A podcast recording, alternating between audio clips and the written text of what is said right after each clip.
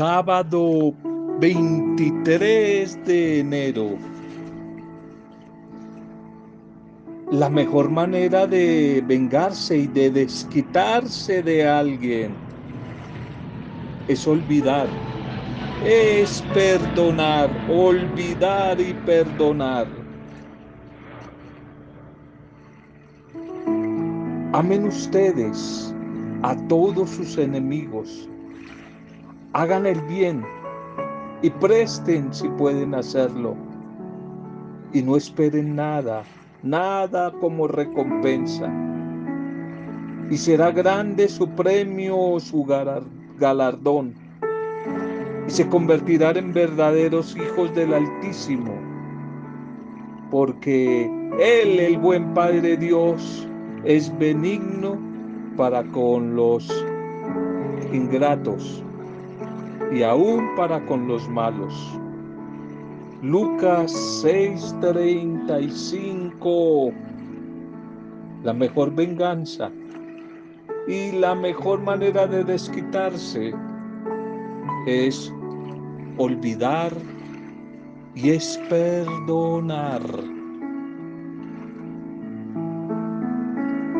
Un saludo de nuevo para cada una de sus vidas a esta hora, a este momento en que reciban este audio. Mi saludo y mi deseo de bendición, que situaciones bonitas, mejores, les sigan acompañando y les sigan sorprendiendo. Un saludo a cada una de sus vidas, sus comunidades, sus grupos, por supuesto sus familias, sus familias, sus empresas, sus negocios.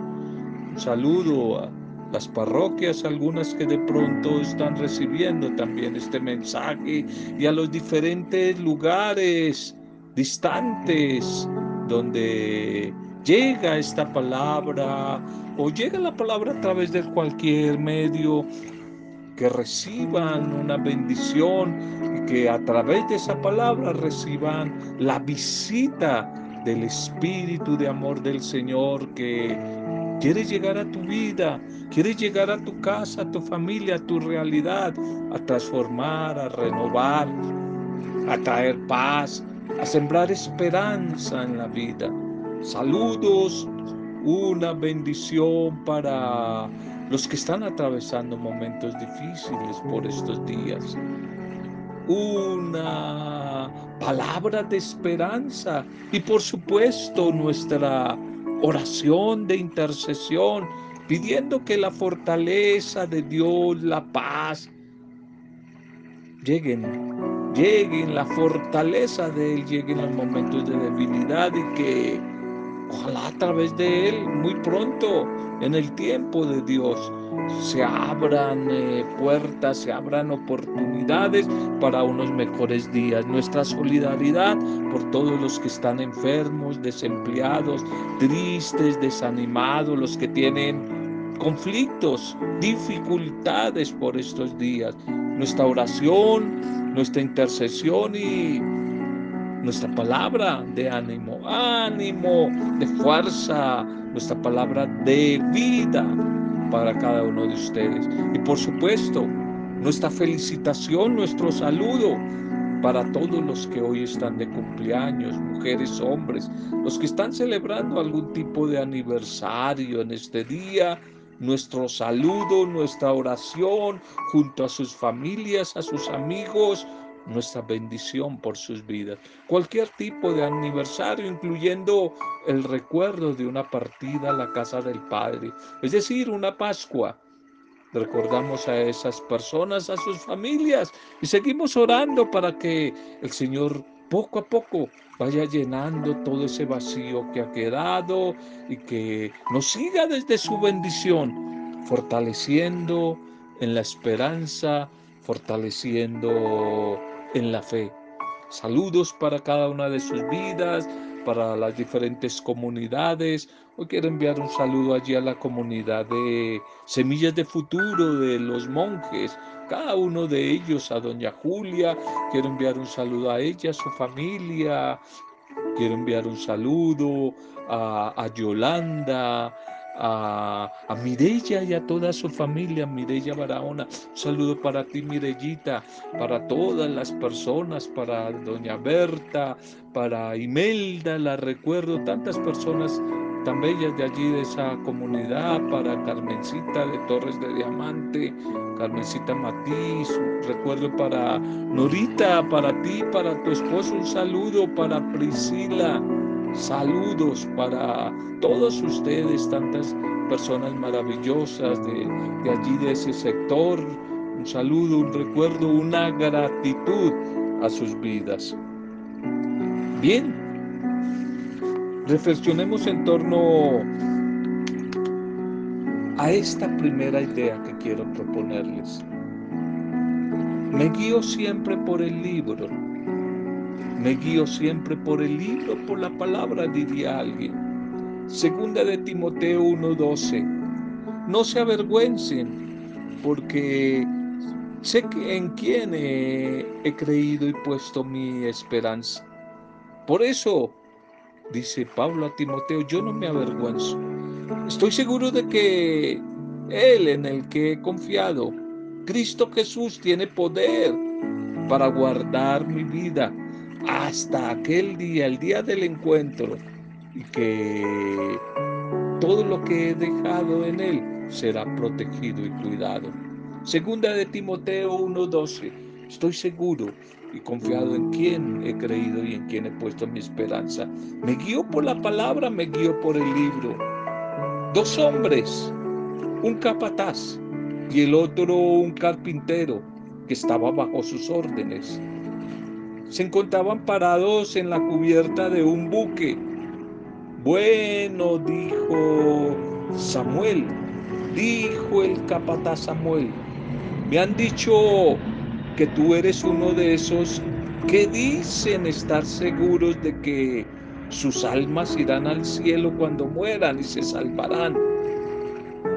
Me parece un poco como presuntuoso, dijo el capataz. ¿Y tú realmente estás seguro de eso que afirmas? A lo que Samuel respondió, por supuesto que sí. Gracias a Dios soy salvo y no hay nada de lo que de lo que esté más seguro en esta vida. Pero ¿cómo puedes estar tan seguro si aún estás igual que yo en este mundo? Respondió el capataz. Bueno, te responderé con otra pregunta. ¿Cómo sabe usted que largo exacto tiene estas mangueras, este acueducto que estamos reparando? ¿Qué certeza tiene usted de la amplitud de estos cables? Porque respondió, porque lo dice el libro de los planos, del arquitecto, del constructor del barco, del diseñador de este barco. Y creo en eso, no hay margen de error. Tiene exactamente 14 metros. Preguntó el otro, ¿está usted seguro, mi capataz? Por supuesto, si lo dice el manual el manual del constructor. Si lo dice este libro, así debe ser. Pues bien, respondió Samuel, por, por, el mismo motivo es que yo estoy tan seguro de mi salvación, porque lo dice este libro, y sacando su Biblia, le leyó promesas de vida eterna al capataz. Este libro es palabra de Dios, y Él es el arquitecto, Él es el constructor, el diseñador de este universo y de nuestras vidas y todo cuanto existe. Y si lo dice este libro, yo lo creo, porque Él no miente ni se equivoca. Las vidas de aquellos que han depositado, que hemos depositado nuestra fe en el Dios vivo, están guardadas protegidas por sus promesas de amor, sus promesas de bendición, sus promesas de salvación. Y de eso debemos estar seguros. No hay margen de error. Lo que el Señor en su palabra ha afirmado. No hay margen de error. Esta seguridad y esta esperanza es una base firme, sólida, al momento de enfrentar momentos, situaciones, los horizontes de crisis en esta vida, como los de este año, un año con esta pandemia. En cambio, cualquier otra propuesta, cualquier otra oferta de soporte que el mundo propaga, simplemente es una aventura, simplemente es riesgosa. San Pablo, el gran apóstol, dijo en su carta a Timoteo, yo sé bien en quién he creído y he puesto mi confianza en mi esperanza. Sé que Él es fiel para protegerme, para guardar mi vida, mi vida, hasta el día del encuentro definitivo con Él. Esta sociedad, este mundo de hoy, está lleno de proyectos, está lleno de promesas y promesas no cumplidas por los políticos, por las diferentes ramas de la justicia, por las diferentes entidades en todos los niveles. Promesas no cumplidas. Prometemos y no cumplimos. Promesas de cumbiambera, diría por ahí la canción. Promesas que están muy lejos de ser reales y de llegar a cumplirse. Promesas no cumplidas y tantas personas defraudadas, tristes, frustradas por esas promesas. Promesas que no, no se hicieron realidad pero en cambio tú y yo, todos los que mujeres y hombres confiamos en Jesús resucitado, en Jesús encarnado, en Jesús hecho Navidad, en Jesús palabra de vida. Nunca seremos desilusionados, nunca seremos traicionados, no seremos frustrados, porque Él ya mostró su amor allí en la cruz. ¿Y quién puede amar de esa manera? ¿Quién más que Él puede amar de esa manera en una cruz? Entregándose, ofreciéndose por amor. ¿Quién más? No dudes, el mismo que ayer murió por ti en la cruz, es el que un día te recibirá en la eternidad. Es, en el, es el que en el mañana te va a recibir en la eternidad. No lo dudes, aquel niño que hace unos pocos días lo recibíamos y lo celebrábamos en un pesebre, es el que murió como signo de amor por ti y por mí en la cruz, pero es el mismo que está vivo, triunfador sobre la muerte, ha resucitado y Él te va a recibir a ti, me va a recibir a mí un día en la eternidad del mañana, así como ya recibió a muchos familiares, a muchos parientes, amigos que se nos han adelantado. Creo en esa palabra, creo en el mensaje de la palabra del buen Dios, que no pasa de moda, no pasa de moda esa palabra. La propuesta de la iglesia para este día para este día en, torno a la liturgia. Jesucristo, uno más fuerte que el mal. Jesucristo el sumo sacerdote más fuerte que el mal. Titulemos, titulemos este primer mensaje. Jesucristo sumo sacerdote más fuerte, más fuerte que el mismo mal. Y esta primera lectura para hoy, terminando ya el ciclo de la carta a los hebreos. Hebreos capítulo 9, 2 al 3 y 11 al 14. Hebreos 9, 2 al 3 y 11 al 14. usando su propia sangre, Jesús, Jesús el Señor, ha entrado definitivamente en el santuario de una vez y para siempre. Quizás hablando todavía ese énfasis que este autor, quizás es el tema central de la carta, el autor, es el sacerdocio de Cristo, el sacerdocio de Cristo. Y hoy compara dos elementos importantes, dos elementos importantes del templo de Jerusalén, de Jerusalén, o sea, del Antiguo Testamento, con la nueva realidad de Jesús, con el nuevo tiempo, con el hoy de Jesús. El templo mismo y los sacrificios. Templo y sacrificios. El autor explica ante todo cómo funcionaba el templo en aquella época como un recinto muy importante para la cultura y la religión judía, tanto que era llamado ese templo como templo santo, templo santo y que, te lo recuerdo, era muy majestuoso, muy majestuoso, de oro, eh, piso, mármol. No, eso era una maravilla. Y tenía como tres divisiones. La parte más importante, la de adentro, comparándola a un templo católico, que sería como el sagrario.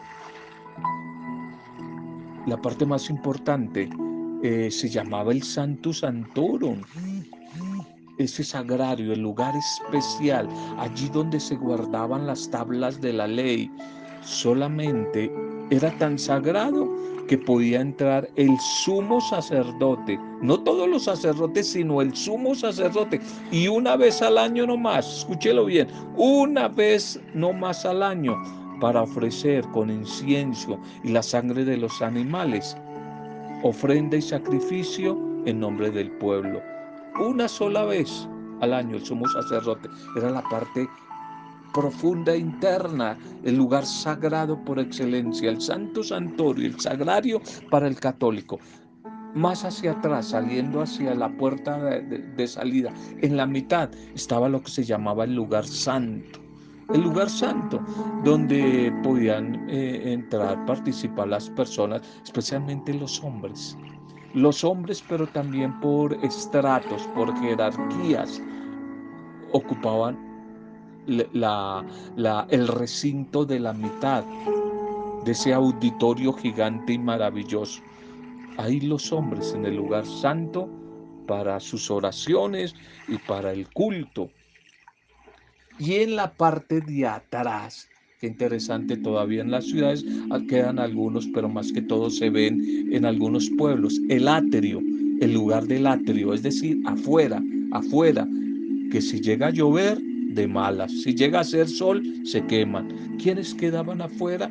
Lo que llamarían los excluidos. Las mujeres, los pobres, los enfermos, los niños, ellos quedaban afuera no podían entrar, no quedaban en una etapa cubierta, quedaban afuera. Ese era como las tres eh, dimensiones eh, del templo antiguo de Jerusalén. Y a los lados, el lugar de, los sacrificios donde estaban los carneros, eh, los animales, los becerros, las tórtolas, los pichones y, una, una oficina donde estaba el cambio de moneda, de moneda para poder, de acuerdo a, la ofrenda, al animal que se comprara, se daba, se cambiaba la moneda por diferente, circulaban varias monedas, el de Dagma, eh, qué sé yo, monedas extranjeras, los talentos. Entonces ahí se cambiaba era como un ejemplo a hoy, un ejemplo traído a, hoy, una catedral de una ciudad. Por ejemplo, la, la catedral primada de, de Bogotá, allí en el centro. Y usted imagínese que ahí mismo dentro de la misma catedral funciona para lo religioso, lo litúrgico, pero al lado, ahí mismo dentro de la catedral, una oficina para la economía, el Ministerio de la Economía. Al mismo lado, dentro de la misma catedral, otra oficina de despacho para el Senado, donde se hacen las leyes. ¿Ve? Todo ahí mismo, ah, para que entendamos un poquitico porque Jesús se puso de mal genio cuando llega al templo y ve eso, que política, economía, finanzas, eh, matadero de animales, aparte de que mataban los animales y e, ese, ese bramido, ese chillido, ese dolor de los animales eh, asesinados y el olor de sangre, no olía a muy bueno, ¿no? Entonces, más o menos una idea de lo que era el templo famoso, construido por Salomón, destruido, después restaurado en la época de las crónicas por eh, Nehemías, bueno, etcétera. Algo así a la carrera era ese famoso templo eh, de, de Jerusalén. Y allí el sumo sacerdote de turno entraba en el Santísimo una vez al año especialmente en una fiesta que se llamaba la fiesta de la expiación, para ofrecer al Señor sacrificios, esa sangre, ese olor de esos animales tan feo y con incienso, ofrecerle a Dios esos sacrificios como señal de arrepentimiento.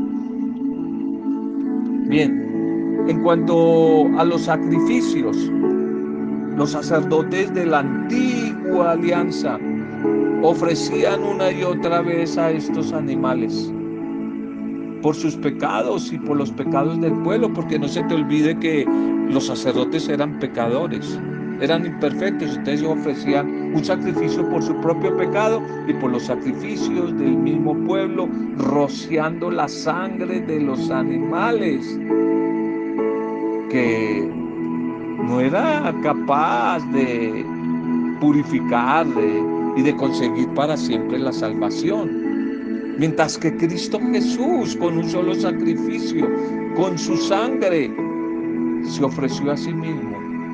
Y no como un simple animal. Su sangre nos ha conseguido de una vez y para siempre la salvación, nuestra liberación. Eso lo ha conseguido Jesús el Señor. Por eso todos los esfuerzos humanos fracasan a la hora de conseguir la salvación. No nos salvamos a nosotros mismos por muchos sacrificios que hagamos. Eso es lo que algunas personas no quieren entender o no han entendido. Por más de que tú subas de rodillas a Monserrate y tus, tus rodillas sangren, no, con eso no puedes comprar la salvación y eso no le agrada a Dios que atentes contra tu salud. Eso no le gusta a Dios. Por más de que hagas sacrificios, no puedo comprar la bendición, no puedo comprar el perdón de Dios, no puedo comprar la salvación.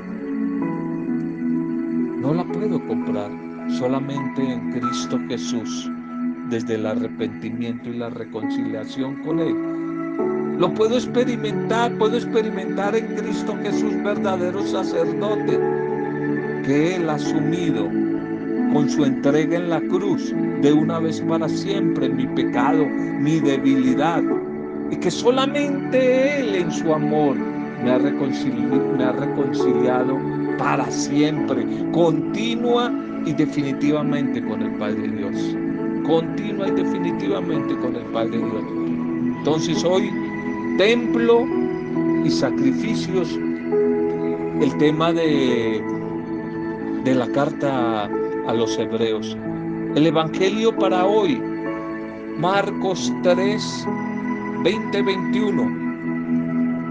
Marcos 3, 20, 21. Bien, digamos que hoy el mensaje es muy corto, unos versículos muy cortos, muy cortos el tema de hoy. Prácticamente un versículo, dos versículos. El tema sobre la familia de Jesús. Su familia decían que no estaba en sus cabales. Aquí entre nos, su propia familia, que se había vuelto loco. Que se le había corrido la teja, decimos. Su familia decía que no estaba en sus cabales. El Evangelio es bien corto el de hoy y quizás un tanto como paradójico. Hombre, que la persecución y la incomprensión comience por su propia familia. Esto es algo muy normal, a ti te ha pasado, a mí me ha pasado. A veces donde menos podemos ser testigos y donde comienzan a veces las dificultades es por la misma familia. ningún profeta más adelante va a decir Jesús, Ningún profeta es bien aceptado en su propia tierra. Pues a Jesús le pasó eso comenzando por su propia familia. Sus mismos familiares no comprenden, no lo comprenden. Y llegan a decir que ese muchacho está como medio raro, que como que no está en sus cabales, que quién sabe si se la fumó verde o de qué color, pero ese muchacho es muy raro, llega a decir su propia familia. Ciertamente no le tocó nada fácil la vida, la misión y la obra al Señor Jesús. No le tocó para nada fácil a este nuevo profeta. Las gentes, los de, afuera, los distantes por un lado, lo aplauden, lo siguen, pero interés. Por interés, ¿cuánto vales? Sus más cercanos, sus amigos, sus discípulos, los apóstoles, lo siguen, pero tampoco lo comprenden en profundidad. Los enemigos, la clase de la religión oficial, los jerarcas de la iglesia y los políticos lo acechan continuamente y lo interpretan muy mal. Quieren hacerle trampas, zancadillas para hacerlo caer. Y ahora lo que faltaba, su propia familia, su propia familia, los más allegados, sus vecinos, los cercanos, sus parientes, tampoco lo entienden. Además quizás de su ritmo fuerte de trabajo diario, les debe haber a ellos escandalizado y asustado las afirmaciones tan sorprendentes que hace. Dice que perdonando pecados y denunciando y actuando contra las instituciones corrompidas, corruptas, las instituciones sagradas que manejaban la religión.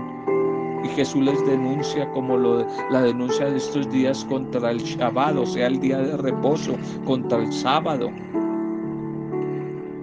Se cumple lo que dice San Juan en su Evangelio, allí en el prólogo, que lo leímos ahora en Navidad. Jesús él vino a los suyos, a los más cercanos, vino a los suyos, pero sin embargo los suyos lo rechazaron. Los suyos no le creyeron, los suyos no lo recibieron. Ahí comenzó el, el problema de Jesús. Como a veces puede pasar contigo y conmigo. En nuestra propia familia, entre los más cercanos, no nos valoran. Se burlan de nuestra opción de vida al seguir a Jesús. Se burlan muchas veces. Por ahí comienza el problema. La cruz comienza en la familia y por la familia. Vino a los suyos y los suyos no lo recibieron, no lo comprendieron. Algunos lo aplaudieron mientras Duró lo de la multiplicación de los panes mientras los milagros estaban latentes. Pero luego se sumaron al coro de los que el Viernes Santo van a gritar, crucifícalo, mátenlo, crucifícalo, crucifícalo. También en el mundo de hoy, en nuestras diferentes realidades, podemos observar como una gran gama de diferentes reacciones ante la persona de Jesús, ante su propuesta. Más o menos como lo que sucedió en el pasado.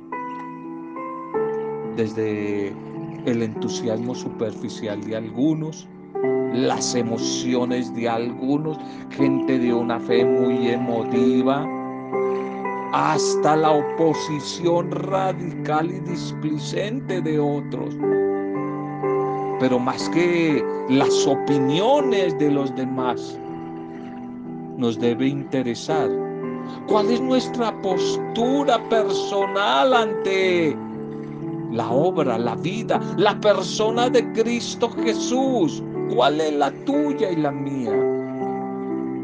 ¿De verdad lo seguimos? ¿Lo seguimos de verdad?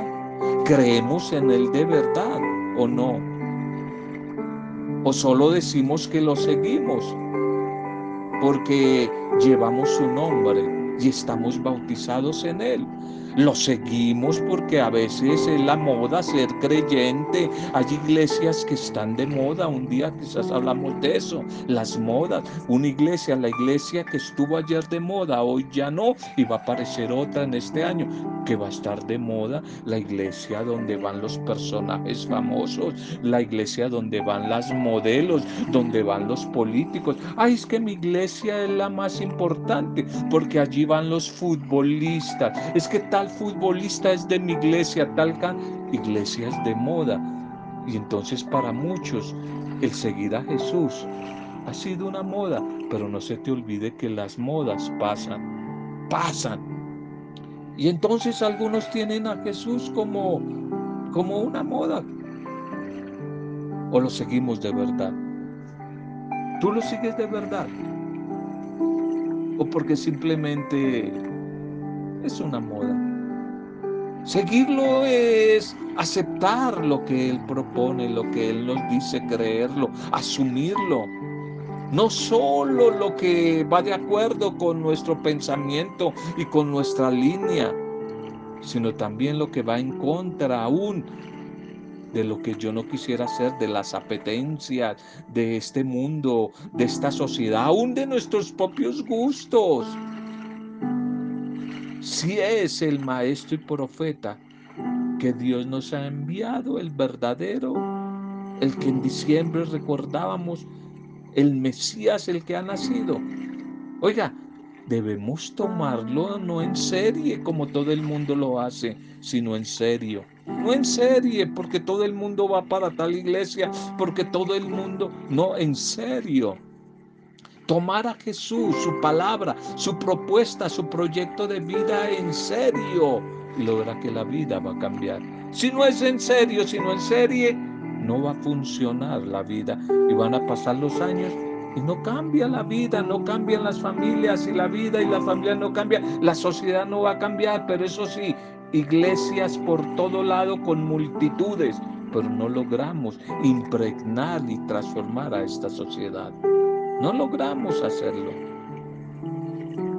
Es tiempo, es hora de evaluar acerca de mi credibilidad en la persona, obra, propuesta de Jesús.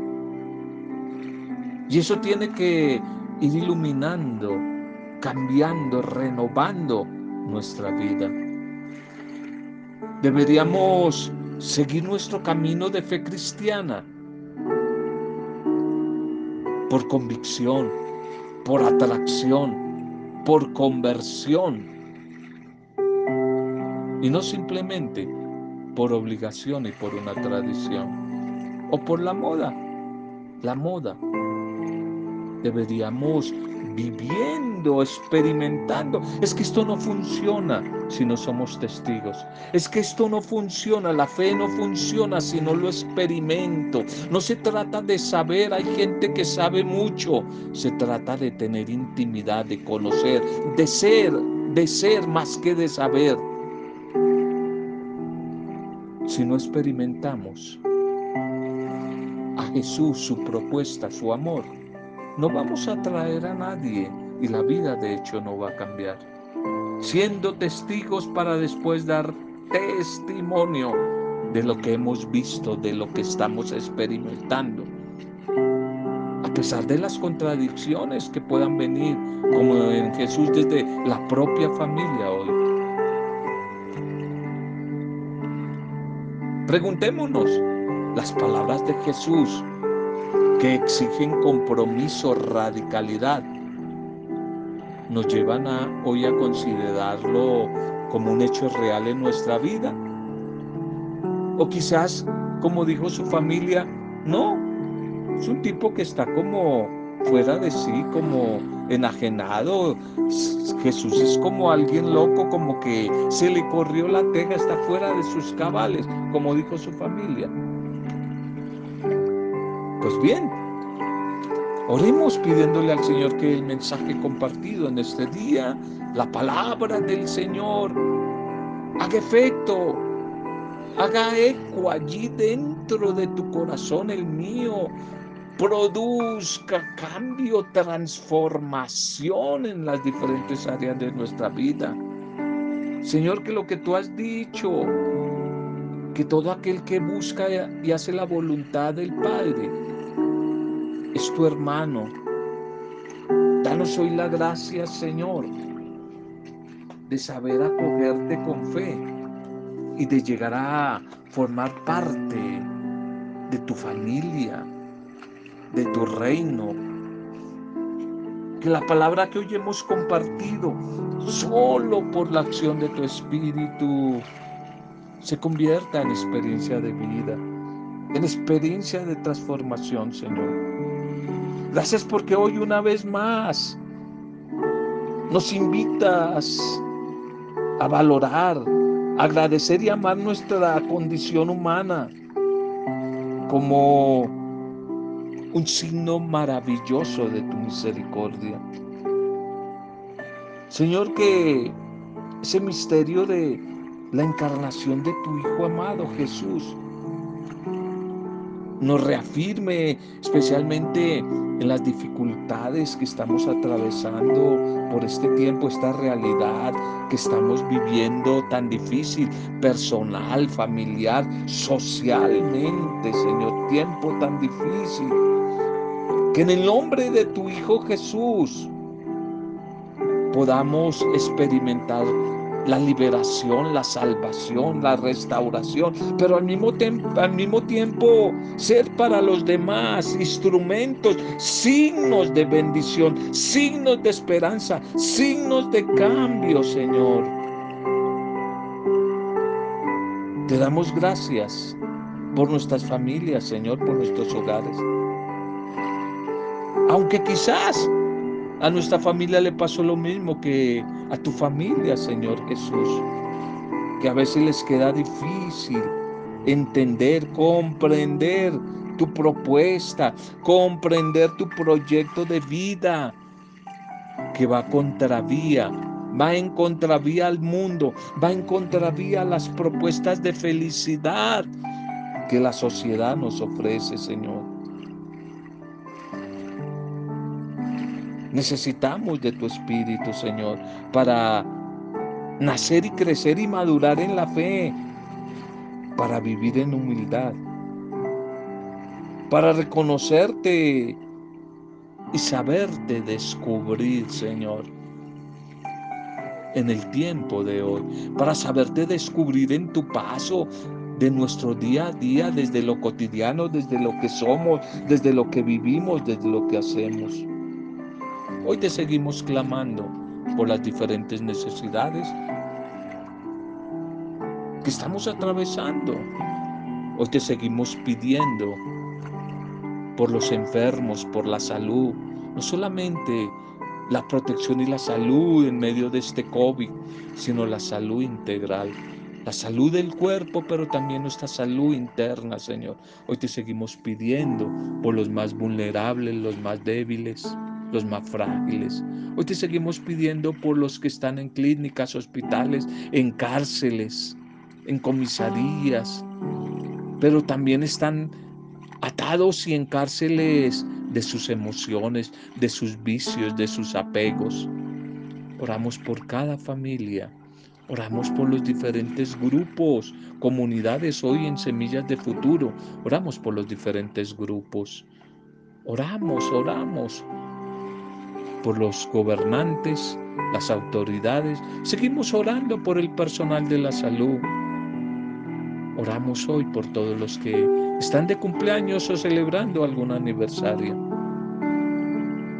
Oramos por nuestros barrios, nuestras ciudades, nuestros pueblos o allí los que están en otros países, por ese sitio, ese lugar que nos abrió la puerta. Oramos dando gracias y suplicando tu paso, tu presencia y tu misericordia. Y todo lo hacemos como siempre, solo para gloria, alabanza y adoración.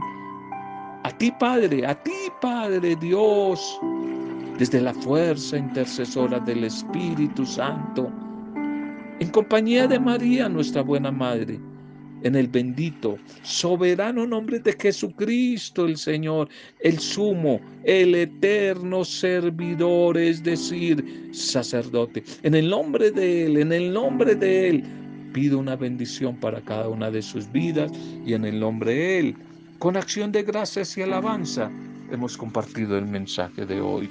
Amén. Roberto Zamudio de Día a Día con la Palabra.